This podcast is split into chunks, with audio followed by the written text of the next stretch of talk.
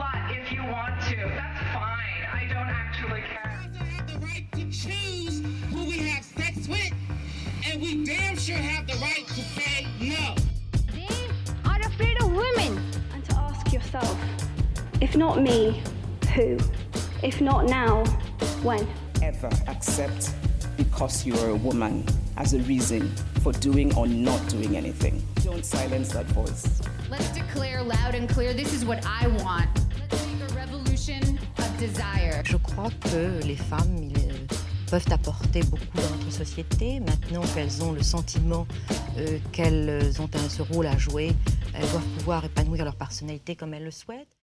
Bonjour à tous, je suis Mélanie Legendre et vous écoutez le premier épisode de Mesdames, le podcast dans lequel je dresse chaque semaine le portrait d'une femme inspirante qui a changé le monde. Pour ce premier épisode, bah en fait j'ai hésité un petit moment.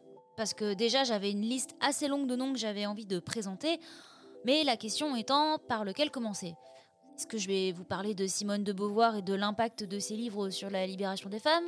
Est-ce que je vais vous parler de Simone Veil et de sa lutte pour le droit à l'avortement? Ou est-ce que je vais carrément vous parler de Cléopâtre qui a inventé le tout premier vibromasseur avec du papyrus et des abeilles? J'aurais aussi pu vous parler d'Ada Lovelace qui a inventé la base du Motherfucking. code informatique qu'on utilise tous les jours sans s'en rendre compte. Alors déjà, pas de panique, je vous entends et je compte bien reparler du vibro de Cléopâtre dans un prochain épisode. Et puis au final, le choix, bah, il s'est fait de façon complètement anodine. Je vous explique. En fait, pour un test de couleur sur les pochettes du podcast, moi et le brave homme qui m'a gentiment aidé à sa création, on avait besoin de portraits pour voir quelle couleur irait le mieux sur plus ou moins tous les types de supports.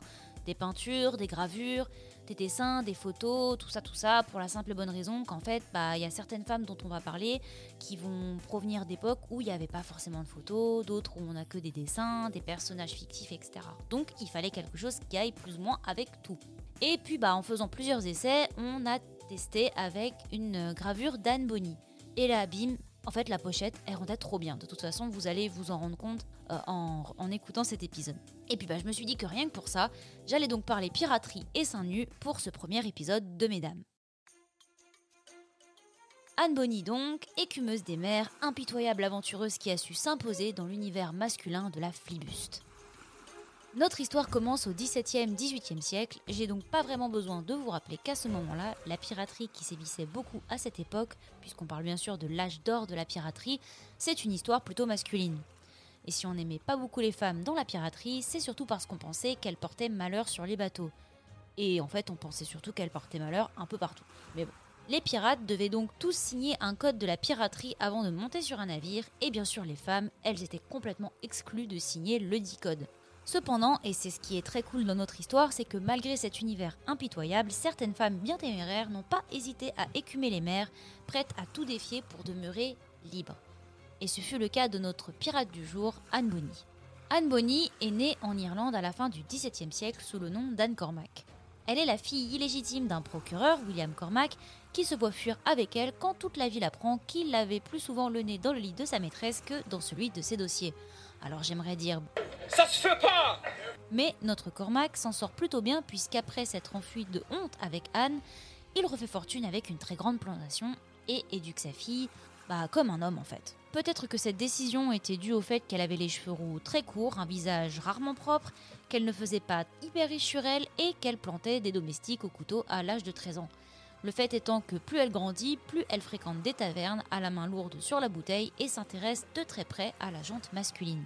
Il y a une petite légende urbaine au sujet d'Anne que j'aime beaucoup, à l'époque où elle commençait à fréquenter les tavernes, qui serait qu'elle aurait déshabillé son propre maître d'armes à l'épée, bouton par bouton, dans une auberge. Et je sais pas vous, mais je trouve que ça sonne à la limite entre une scène d'action stylée et un roman un peu au lait à l'eau de rose. Mais bon, pour ce qui est de cette petite anecdote, la source, elle nous vient de Daniel Defoe, l'auteur de Robinson Crusoe, et comme il écrivait quand même beaucoup d'histoires drama où les gens meurent tout le temps, on va dire que l'exactitude de ses écrits n'est pas très très avérée.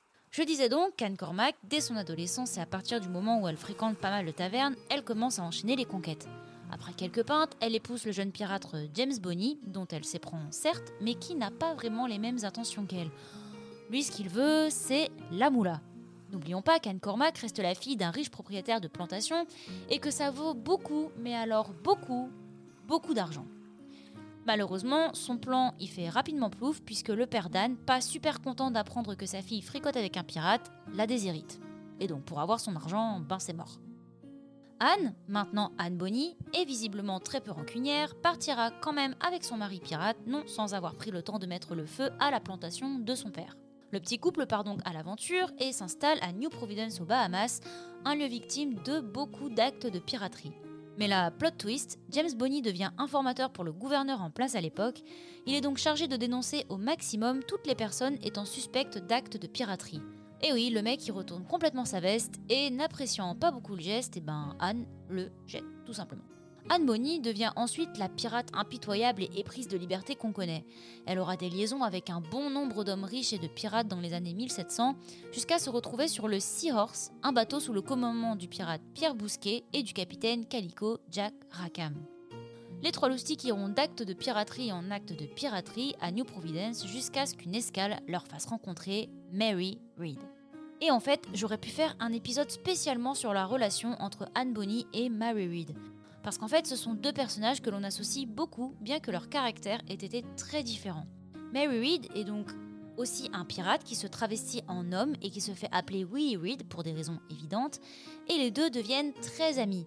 Et par très amis, les historiens s'accordent quand même à dire qu'elle faisait un peu plus que jouer aux cartes dans la cale du bateau. Les membres de l'équipage, prenant donc Anne pour une femme et Mary pour un homme, cette petite lésion va rapidement rendre Rackham jaloux, très très jaloux. Enfin bref, après des menaces au couteau, les deux femmes restent très amies et le trio continue de terroriser et de piller les navires de New Providence, le gouverneur à leur trousse. Entre séduction risquée d'ennemis et combat redoutable à l'épée, Anne Bonny refusera toujours de se rendre et sa relation avec Mary Read reste aujourd'hui très populaire dans la culture queer.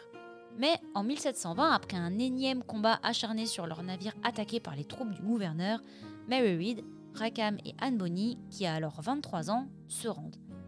Et à partir de ce moment-là, on va pas se mentir, l'histoire ne va pas vraiment aller en s'arrangeant.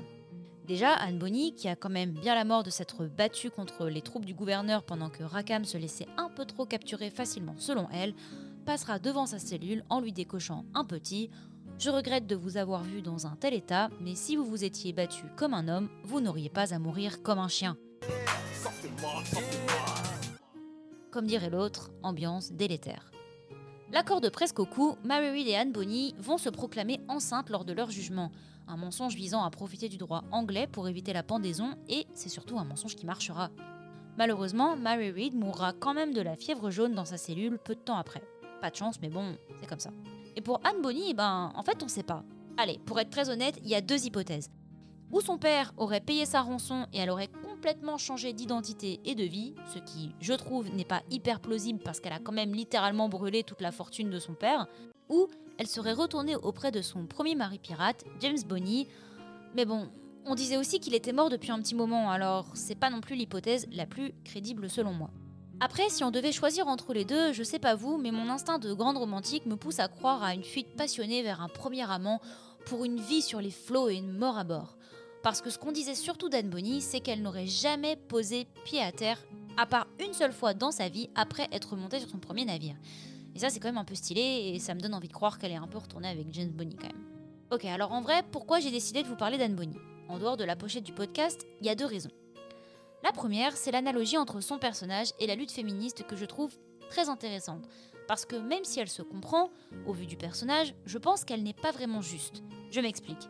Déjà, le travestissement d'Anne Bonny en homme et le fait d'associer l'acte de travestissement à la lutte féministe poserait aujourd'hui quelques questions de genre qui ne mettraient pas tout le monde d'accord.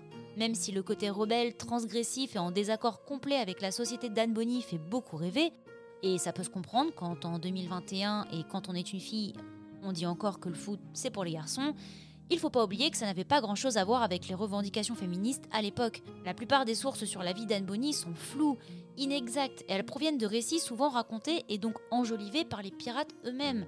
On dit par exemple d'Anne Bonny qu'elle se serait tenue sur le devant d'un navire, seins nus, vêtue d'un simple pantalon de soie noire, la main sur le pommeau de son épée. Dans le même genre, on dit de Mary Reed qu'elle montrait un sein avant d'achever chacune de ses victimes masculines. Ces mythes contribuent à l'idée d'une provocation, comme pour montrer qu'ils s'étaient fait tuer par une femme, qu'ils étaient faibles devant elle et que c'est ce qu'ils verraient en dernier avant de mourir. Et n'oublions pas, ces récits étaient souvent écrits par les pirates eux-mêmes. En vérité, le travestissement en homme d'Anne Bonny et des femmes pirates en général, c'était plutôt juste, et au mot juste, je mets des gros guillemets, un moyen nécessaire pour entrer dans la piraterie, qui lui était le seul monde possible pour être totalement libre. On ne défendait pas vraiment sa féminité à bord, juste on voulait être libre en fait. Et c'est ce que j'aime beaucoup chez le personnage d'Anne Bonny. Cette transgression, cette absence totale de limites pour aller au bout d'une ambition démesurée, une ambition que la majorité des femmes se refusaient, comme vouloir être riche, vouloir posséder beaucoup, vouloir avoir beaucoup de conquêtes. Et il n'en reste pas moins que si Anne Bonny ne pensait pas une seconde inspirer de nombreuses filles et futures féministes à travers le monde, on retrouvera son épée et ses cheveux roux dans beaucoup d'œuvres et d'idées d'empowerment, ou d'empouvoirment, comme on dit. La seconde raison ne concerne pas directement le personnage d'Anne Bonny, mais plutôt l'idée de femme pirate plus globale. En fait, dans les eaux internationales, qui sont des eaux sous l'autorité d'aucun État, la législation appliquée en matière d'avortement est celle du bateau qui y navigue. Par exemple, le bateau d'un pays où l'IVG n'est pas criminalisé peut naviguer en eau internationale et le pratiquer légalement. C'est ce que fait par exemple l'organisation pro-choix Women on Waves. Le bateau de l'organisation, qui contient une clinique mobile, visite les pays où avorter reste très compliqué pour embarquer les femmes dans le besoin en eau internationale afin qu'elles puissent y recevoir les soins adaptés. Et en fait, si je vous parle d'avortement et d'organisations comme Women on Wave, c'est que je trouve le parallèle entre ce type d'acte et l'expression femme pirate qui renvoie quand même à quelque chose d'assez transgressif, assez intéressante. Si le sujet des femmes pirates vous intéresse, je ne peux que vous conseiller le très bon livre de Marie-Ève Stenuy, Femmes pirates, les écumeuses des mers, aux éditions du Trésor. Alors voilà, j'espère que ce premier épisode vous aura donné pas forcément envie de devenir pirate, parce qu'en vrai c'est quand même assez chaud et vachement moins glamour, mais au moins de vous intéresser à la vie de cette femme aux ovaires quand même bien accrochés, qui n'aura reculé devant presque personne pour la liberté.